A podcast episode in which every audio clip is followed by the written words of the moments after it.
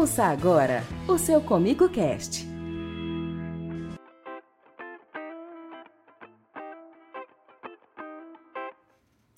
Olá, está começando mais um episódio do Comigo Cast, o seu podcast da Cooperativa Comigo. Obrigado pela sua companhia nessa quinta-feira. Agora são 17 horas e você já sabe, né? Hora de um episódio novo do podcast da Comigo. Hoje, o assunto são as doenças foliares que atingiram lá a safra do começo do ano e também a safrinha que terminou por agora. Por isso, a gente recebe o pesquisador do CTC Comigo, Rafael Fernandes. Tudo bem, Rafael? Tudo bem, Pedro. Um abraço a todos aí que nos acompanham. Obrigado, Rafael. Para quem não te conhece ainda, conta um pouquinho para a gente aí sobre quem é você. Bom, eu sou Rafael Henrique Fernandes, sou pesquisador né, lá do Centro Tecnológico Comigo, na área de manejo e controle de doenças. É, sou engenheiro agrônomo, formado na Universidade Federal de Viçosa, campus de Rio Paranaíba, onde que fiz também o mestrado em produção vegetal. E o meu doutorado também foi na Universidade Federal de Viçosa, mas no campus sede, lá em Viçosa mesmo, né? E todos os trabalhos que eu desenvolvi sempre foi voltado para controle de doenças, né?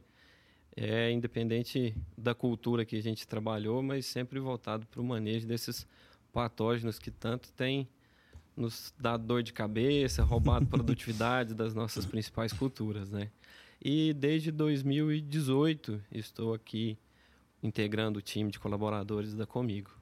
Sim, inclusive, Rafael, esse ano agrícola aí foi de bastante novidades né, para o pro, pro, pro produtor, mas algum, algumas figurinhas carimbadas apareceram por aí também, né? Inclusive a mancha-alvo, que já é conhecida, mas esse ano deu um certo trabalho aí para o produtor rural, né?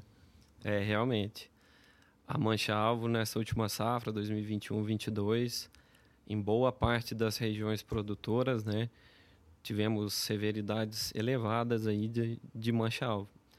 É, já é bem conhecida em algumas regiões do Mato Grosso, né, a severidade que essa doença pode atingir, os prejuízos que ela pode causar, mas nos últimos anos ela já tem se destacado aqui no cenário do nosso sistema agrícola do sudoeste goiano. Nessa última safra ela mostrou novamente aí o seu potencial, né? É uma doença bastante que pode ser bastante destrutiva, né?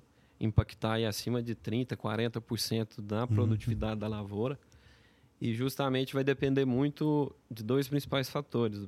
Um inicial seria o material adotado, né? Uhum. A cultivar de soja adotada, porque hoje nós temos diversos, dezenas, centenas de cultivares de soja, com, com diversas possibilidades de posicionamento também.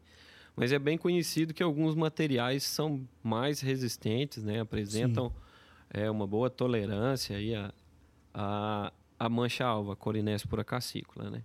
Enquanto outros têm uma sensibilidade muito destacada para esse fungo.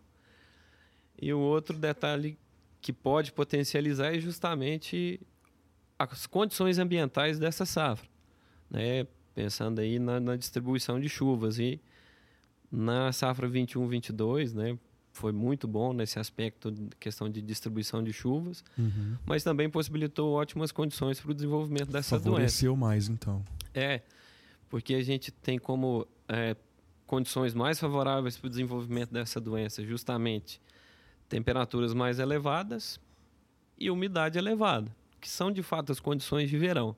Mas quando acontece alguns períodos de estiagem, que a gente não quer que aconteça, né? Mas essas alterações entre os períodos de bastante chuva e de estiagem não permitem que a doença tenha esse avanço que a gente chama de vertiginoso, que vai cada vez mais atingindo tecidos e comprometendo aí é, a área fotossinteticamente ativa da planta, né, e reduzindo a sua fotossíntese, pode impactar na, na na produtividade da, da é, lavoura, para de né? produzir tantos grãos na vagem, acaba que no final das contas Isso. a produtividade é menor, né? Ou esse, ou esse grão fica é, com peso menor do que Sim. o esperado, né? A questão de manutenção do potencial produtivo que a gente Entendi. fala. Quando a gente tem um material com boa resistência, que a gente utiliza diversas estratégias de controle, a gente está tentando não perder para a doença. Essa é, é assim que a gente às vezes tem que ver a questão das doenças. Elas sempre vão acontecer. Nós é que temos que buscar as alternativas, conhecimento, estratégias para não permitir que, que ela nos roube produtividade. Num ano como esse foi tão bom de chuva, né, nas maioria das regiões, nós tínhamos um potencial produtivo muito grande. E à medida que essa doença corre desenfreadamente na lavoura, ou mesmo de forma não tão eficiente, nós aplicamos os, os métodos de controle, a gente vai perdendo produtividade. Falando em métodos de controle, então, é, o que, que vocês perceberam nas pesquisas do, do CTC quanto ao controle químico? Ainda está tudo na mesma? Tem alguns que já estão tendo variação do, dos, dos é. princípios ativos? Como que está? Certo, Pedro. É, de fato, depois então da escolha de um bom material, né, um material com uma resistência à mancha-alvo e a depender do ano agrícola, nos resta como uma boa alternativa a utilização do controle químico. E nós temos para a soja dezenas de produtos registrados, né, combinações de moléculas de diferentes grupos químicos. E sim, é, temos alguns deles que têm se mostrado assim mais eficientes no controle da mancha-alvo, né? dentre aqueles sítios específicos, os sistêmicos, nós temos, por exemplo, o proteoconazol, que tem mostrado uma eficiência um pouco superior aos demais e que, dentro desse contexto, é uma molécula muito importante de fazer parte de um programa de aplicações de fungicidas. E dentre os multissítios, que também são muito importantes, é a questão do uso do mancozeb, embora tenha suas dificuldades às vezes em termos de diluição, preparo de calda, mas tudo isso pode ser ajustado uhum. também ajuda bastante no controle da, da mancha-alvo. É, hoje, pensando para quem vai semear um material que tem uma sensibilidade à, à mancha-alvo, essas moléculas são muito importantes, são aliados muito importantes no controle dessa doença. Entendi. Então, primeiro de tudo é escolher uma boa variedade ali resistente, depois tem essas alternativas também. Sim, então. sim. Rafael, outro, outra velha conhecida é a ferrugem asiática que está de volta temos motivo para pânico? Não, para pânico não. é, realmente, nessa última safra, né, 21-22, a ferrugem chegou de um pouco, de forma um pouco mais precoce que em anos anteriores. E em algumas regiões onde a semeadura acabou acontecendo um pouco mais tardiamente, ou mesmo materiais de ciclo maior, né, materiais com ciclo acima de 115, 120 dias, acabou tendo uma certa exposição à ferrugem asiática que chegou e começou proliferar aqui no sudoeste no início do, do ano de 2022, em janeiro, né? Enquanto em alguns anos ela chegava em fevereiro, uhum. chegava até mesmo em março, às vezes ela chegou mais cedo. É, e acabou que essas condições em algumas lavouras atrapalharam um pouco, né?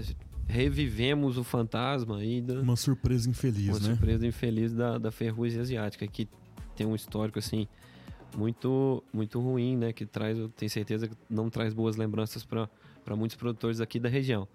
Mas não é motivo para pânico, né? Nós, em comparação com quando tivemos os primeiros problemas com ferrugem, hoje nós temos muito mais conhecimento de como esse fungo, né, se multiplica, uhum. é, como agir, pensando no controle da ferrugem asiática.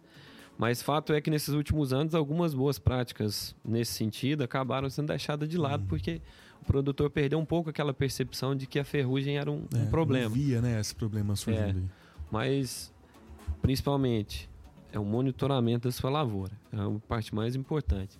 Está sempre acompanhando ali o desenvolvimento, buscando ali alguns sinais. É claro que disso dentro de um contexto, né, buscando informações, sites especializados, né, próprio consórcio antiferrugem, para saber como está a dispersão desse fungo na sua região. E assim que entender que a ferrugem pode estar iniciando sua, sua infecção na lavoura, já tomar as medidas né, de controle necessárias. Inclusive, é, às vezes a, a, o calendário de plantio também, a forma, os dias de plantio, tem alguma relação com esse controle também no final das contas? Tem, Pedro. É, é muito importante, né? Uma das principais estratégias de controle da ferrugem asiática, hoje aqui no nosso, na nossa região, é o plantio antecipado. Mas o plantio antecipado dele não pode ser feito de qualquer forma, né? Depende muito da questão da distribuição pluviométrica, né? No último ano, uhum. outubro de 2021, nós tivemos chuvas volumosas no mês de outubro que proporcionou bastante antecipação e um, uma grande quantidade, a área sendo plantada já no mês de outubro. Esse ano a gente espera que seja um cenário tão favorável quanto, ou até melhor, Sim. mas a, a questão do plantio antecipado com materiais de ciclo precoce ou de ciclo médio, normalmente auxilia muito no escape da ferrugem, né? Você, quando o seu material já está chegando ali na, na fase de maturação de grãos, é geralmente quando a ferrugem tem historicamente chegado aqui na região. Uhum. Agora, se você não consegue semear mais cedo, coloca um material de ciclo mais, mai, maior, né? um ciclo acima de 120 dias, por exemplo, a sua chance de exposição ao fungo, né, da sua lavoura ao fungo, é maior. Mas isso também não inviabiliza o seu cultivo. Nós temos Entendi. estratégias, posicionamento adequado de fungicidas com, com boa eficiência de controle, que pode sim é, tornar o seu custo de produção um pouco mais alto, mas continua sendo possível atingir boas produtividades. Nesse caso, então, até as aplicações preventivas, tanto para a ferrugem quanto para a mancha, você acha que é uma alternativa viável? É, na verdade, o, o que a gente, digamos que posicionamos, primeiro é o monitoramento da lavoura, né? Tá uhum. sempre olhando, acompanhando, é, o histórico dessa área, se ela já tem uma incidência maior de alguma doença necrotrófica, que a gente já sabe que esse fungo possivelmente está sobrevivendo ali nos restos culturais.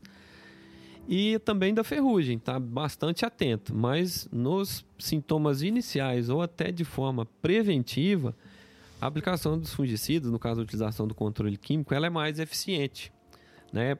Via de regra, boa parte dos produtos, dos ingredientes ativos que a gente tem, basicamente das carboxamidas e estrobirulinas, elas vão agir com maior eficiência quando aplicadas de forma preventiva, porque elas agem sobre os esporos, né? Uhum. Depois que a infecção acontece, que o sintoma aparece no campo, fatalmente a eficiência de controle de um produto ele acaba sendo reduzida, né? Até porque fungicida ele foi feito assim para ser aplicado em tecido sadio.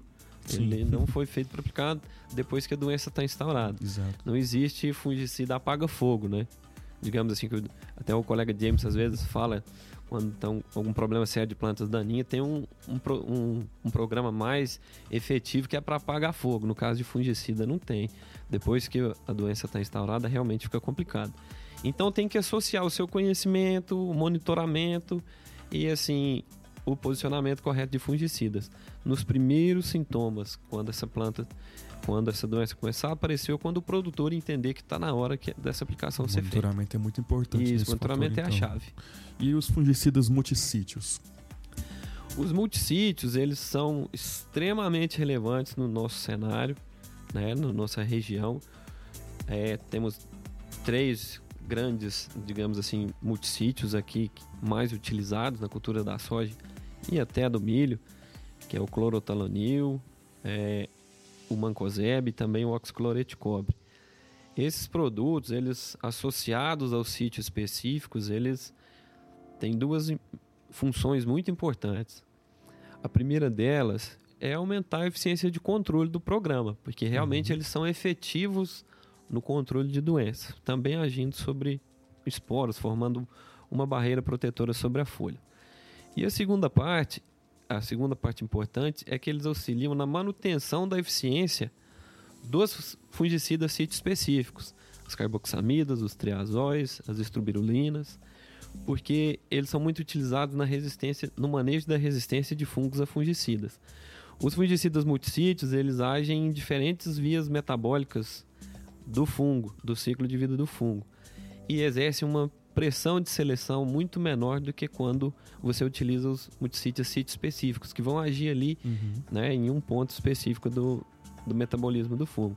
Então, quando a gente associa, a gente reduz a pressão de seleção e diminui muito as chances de desenvolver uma população de fungos resistentes, o que aí sim costuma ser um problema, né, quando isso acontece. Mas isso é de forma conjunta, todos os produtores já têm acompanhado aí é, dias de campo, palestras, informativos, né? Todos os canais aí que quando vamos trabalhar essa questão do da importância dos fungicidas uhum. multissítios estão tem causado uma conscientização muito grande por parte dos produtores. A gente espera que se mantenha nessa safra mesmo com, com os custos um pouco mais um, os custos um pouco mais elevados, mas é de extrema relevância a utilização dos fungicidas multissítios, né? É, até porque o produtor tem visto os benefícios da sua utilização no campo. É, tá aí o recado então, né, Rafael? É muito Sim. importante isso daí. Agora vamos já para a parte mais do final da safra, que são as doenças de fim de ciclo. Esse ano como é que foi? As, as doenças de final de ciclo, né, principalmente a septoriose e o crestamento foliar de cercóspora, eu diria que tivemos um ano normal para elas, né? Uhum. A gente tem visto nos últimos anos um certo crescimento, elas sempre estão presentes, né? Às vezes aparecem mais no, no início do ciclo e vão estourar, que a gente fala lá no final. Então, por exemplo, para mancha-alvo, para ferrugem, que realmente apareceram com um pouco mais de intensidade nessa última safra, as DFCs se mantiveram como nos últimos anos, como um problema considerável que merece destaque, uhum. que merece um posicionamento adequado também. Né? São doenças aí que já os fungos sobreviveram na palhada, na matéria orgânica durante essa entre safra e agora retornando às chuvas, né? Elas começam a encontrar condições adequadas para para causarem problemas. Assim que a gente colocar a semente de soja lá, se ela não estiver devidamente protegida, a gente já pode começar a sofrer com esses problemas logo no início.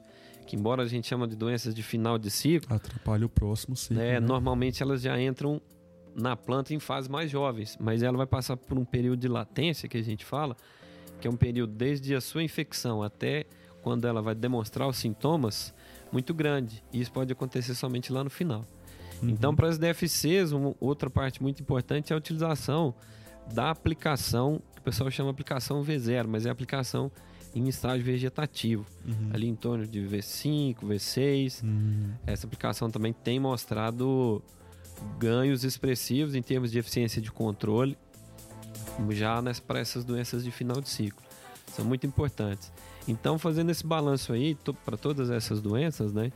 É importante que o produtor conheça o material que ele vai cultivar e que se atente às novidades também que vão chegar no mercado, né? Nas vitrines da Comigo, nos dias de campo, para conhecer um portfólio amplo, para que ele possa buscar materiais que ele já possa posicionar adequadamente dentro da sua área, né? E aí ele consegue pensar como ele vai montar o seu programa de aplicações também. Isso aí. E aí então, a gente vai finalizar a parte de safra. Os nematóides, esse ano eles não deram tão as caras aí visivelmente, mas não quer dizer que eles não estejam na área, né? É, com certeza, né? Dos últimos anos, esse ano parece que foi um pouco mais tranquilo em relação aos nematóides. Mas infelizmente é uma falsa percepção.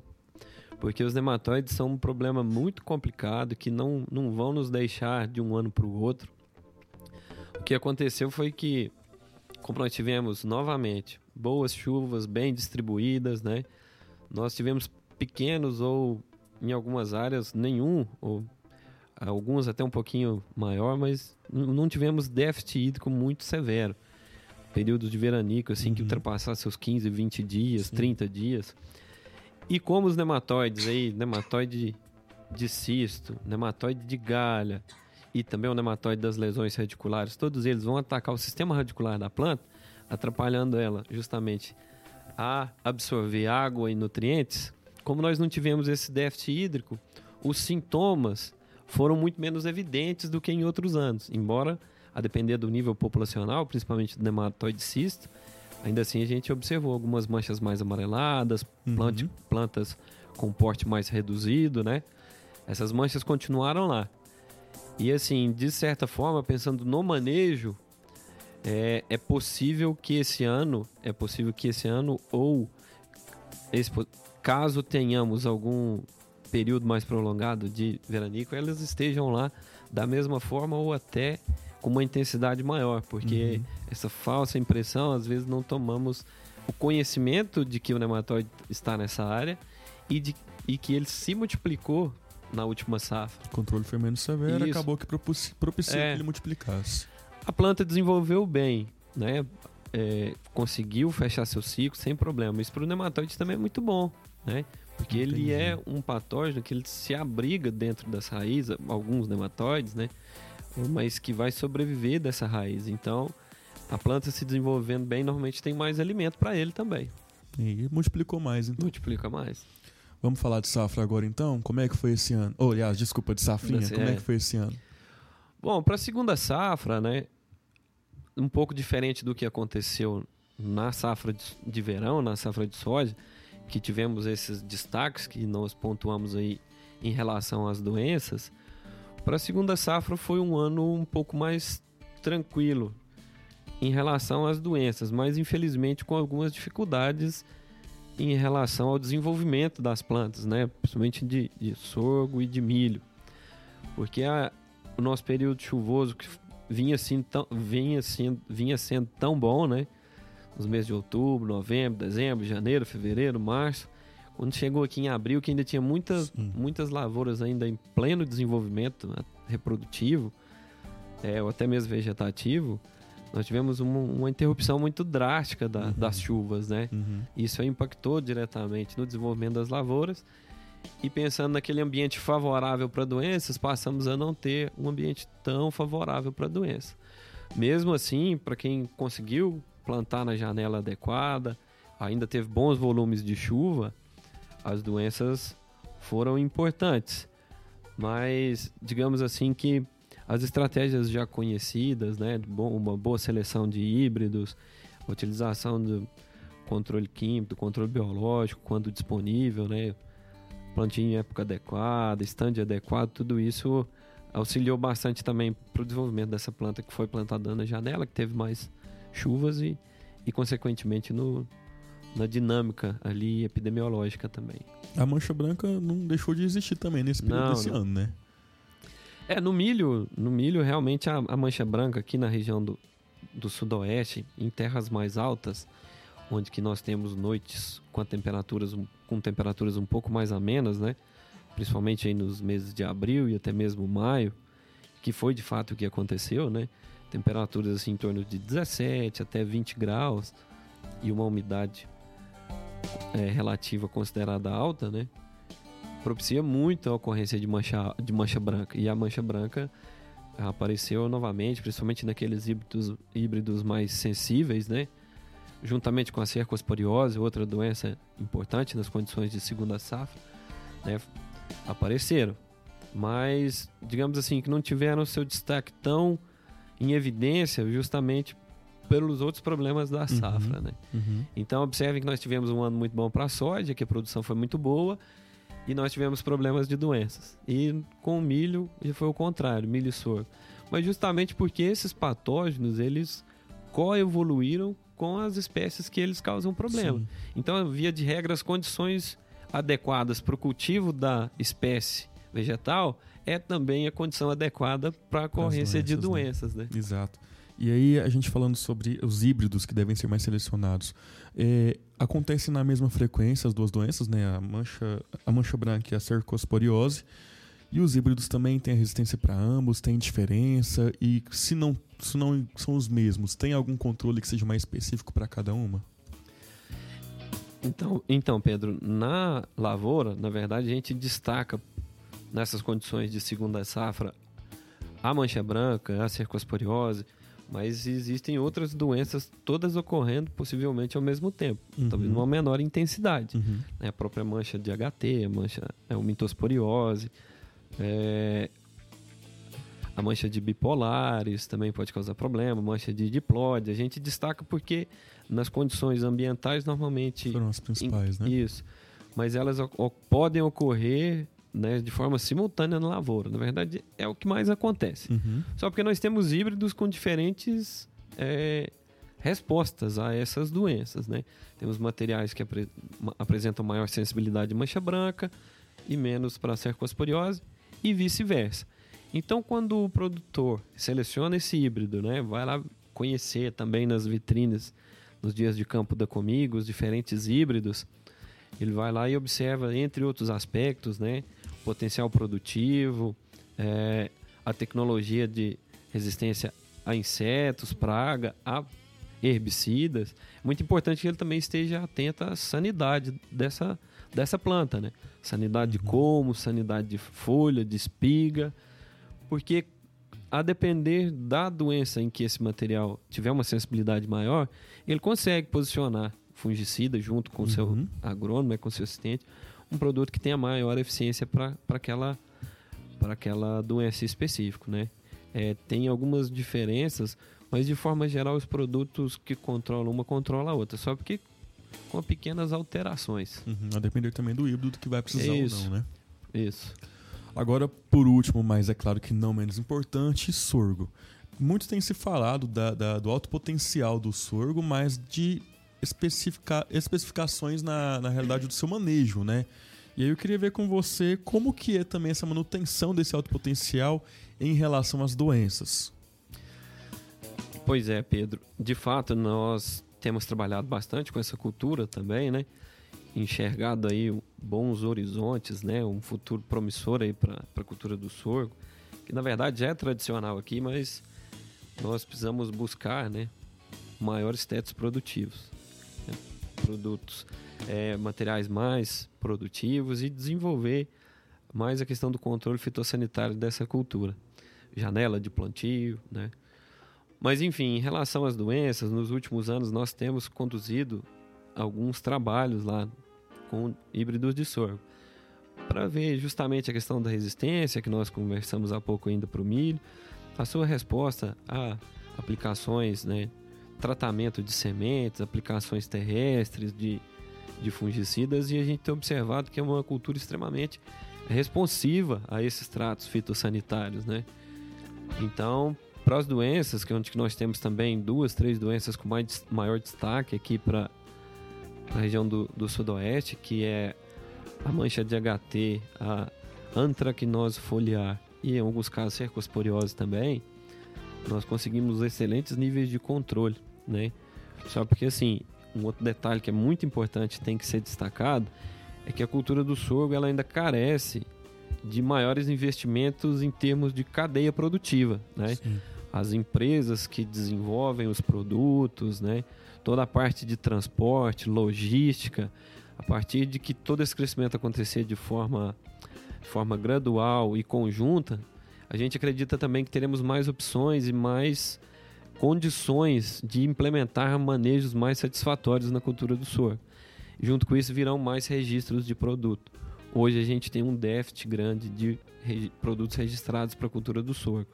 Para ser bem sincero, nos últimos dois anos a gente já começa a ver essa movimentação de algumas empresas que começaram a voltar os olhos para a cultura do sorgo e têm conseguido uma extensão de registro para a cultura do sorgo, mas a gente ainda pode avançar mais, né? Via de regra, tanto no ano em que tivemos umas chuvas mais ajustadas, quanto num ano como foi esse anterior, esse de 2022, é, uma menor, menor quantidade de chuvas, nós identificamos excelentes respostas é, quando se utiliza o controle químico de doenças. Então é, é tudo junto, né? Uhum. Um material semeado na época adequada, um material de bom potencial, de alto potencial produtivo, onde que você consiga manejar folhas daninhas, plantas daninhas, principalmente as de folha estreita, né? Tem a preocupação com o pulgão do sorgo, né? Que eu- Recém-registrado pulgão do sorgo, né? isso, como o Diego trouxe no podcast. E as doenças também vão fazer parte aí de um, de um manejo para quem busca aí altas produtividades. Mas é muito importante, só reforçando que quem for buscar essas altas produtividades, que tenha um acompanhamento próximo do seu engenheiro agrônomo, né, daquele que te atende, atende aí na sua região, para que ele te passe todo esse panorama. Se você tiver interesse, realmente busque os nossos resultados do CTC, dos nossos últimos anuários de pesquisa. O nosso o agrônomo técnico também está preparado para passar essas informações e sempre esteja próximo dele para que essas novidades que forem chegando também sejam repassadas o mais breve possível para a gente conseguir né, ter mais uma cultura aí de, de alto valor econômico em nossa região. É exatamente isso, Rafael. O nosso podcast aqui hoje ele é desse balanço do ano agrícola, mas eu vejo que vai ser de muita importância para esse novo ano agrícola que já está começando, né? Com o plantio da safra, posteriormente a safrinha. Então eu queria que você fizesse agora uma percepção de quais são as suas perspectivas aí para esse novo ano que se inicia com base nesse ano que passou. É, então, Pedro, no- na questão das doenças, isso é bastante complicado de fazer, porque precisamos estar muito atentos quanto à questão do clima, né? Como que vão Sim. vir essas chuvas. Então, de forma bem otimista, eu acredito que teremos um ano com boa distribuição pluviométrica, conseguiremos realizar um plantio em janela adequada, tanto da soja como também do milho e do sorgo, plantios, plantios em épocas adequadas. e que doenças como a mancha-alvas, DFCs, vão estar presentes nos nossos, nas nossas lavouras e nós precisamos nos preparar para combatê-las, né? Nematóide, quem tiver problema com nematóide, não deixe de fazer uma boa diagnose, coletar uma amostra, enviar para o laboratório, né? Conhecer aí as novidades que estão chegando no mercado também de químicos, né? Tudo isso é importante. Na verdade, é só a soma de muitas informações para que uhum. ele tenha cada vez mais decisões assertivas lá na sua propriedade. Mas vamos torcer para que a ferrugem demore para chegar aqui na nossa região também, que tenhamos boas uma, boas condições de desenvolvimento, mas com boas estratégias para que a gente possa manter o potencial produtivo da nossa lavoura também. Tá Monitoramento certo? sempre. Se precisar, o CTC Isso. também está monitorando, né? Com certeza. Estamos, estamos sempre de olho, acompanhando o desenvolvimento das lavouras nas regiões onde a Comiga atua. Mas o mais importante é, é o olho do dono. Ele tem tá que estar tá lá sempre acompanhando o desenvolvimento da sua lavoura. E eu tenho certeza que todos fazem isso com, com, muito, com muito amor, com muita dedicação. Isso mesmo. Muito obrigado, Rafael, mais uma vez. Obrigado, Pedro. Um abraço a todos. Até a próxima. Pessoal, esse foi mais um episódio do Comigo Cast. O Comigo Cast é uma produção da assessoria de comunicação da Comigo, sob a coordenação de Willard Freitas. Nesse episódio, contamos com a direção do analista de comunicação da Comigo, Samir Machado. Você pode ouvir esse e outros episódios do Comigo Cast, além de ficar por dentro de todas as notícias e novidades da Comigo nas nossas redes sociais, arroba Cooperativa Comigo. E tudo também está centralizado no nosso site, inclusive os anuários de pesquisa do CTC. Acesse comigo.coop.br. A gente te espera no próximo episódio do Comigo Cast. Até lá. Tchau. Termina aqui o seu Comigo Cast. Baixe outros programas no nosso site www.comigo.com.br. Até nosso próximo programa.